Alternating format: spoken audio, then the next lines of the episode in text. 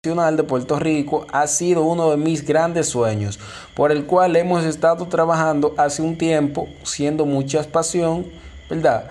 Por este deporte y poder formar parte de esta familia me llena de mucho orgullo. Gracias al BCN por abrirme las vueltas y a todos los que han hecho esto posible, expresó Zuna. ¿Qué pasa? Asimismo, el BCN informó de que la franquicia Los Brujos de Guayama ahora pasará a llamarse los Osos de Manati.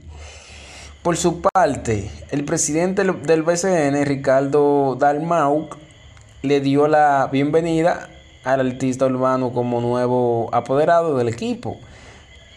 Es con gran entusiasmo que le damos la bienvenida a Osuna, a la familia del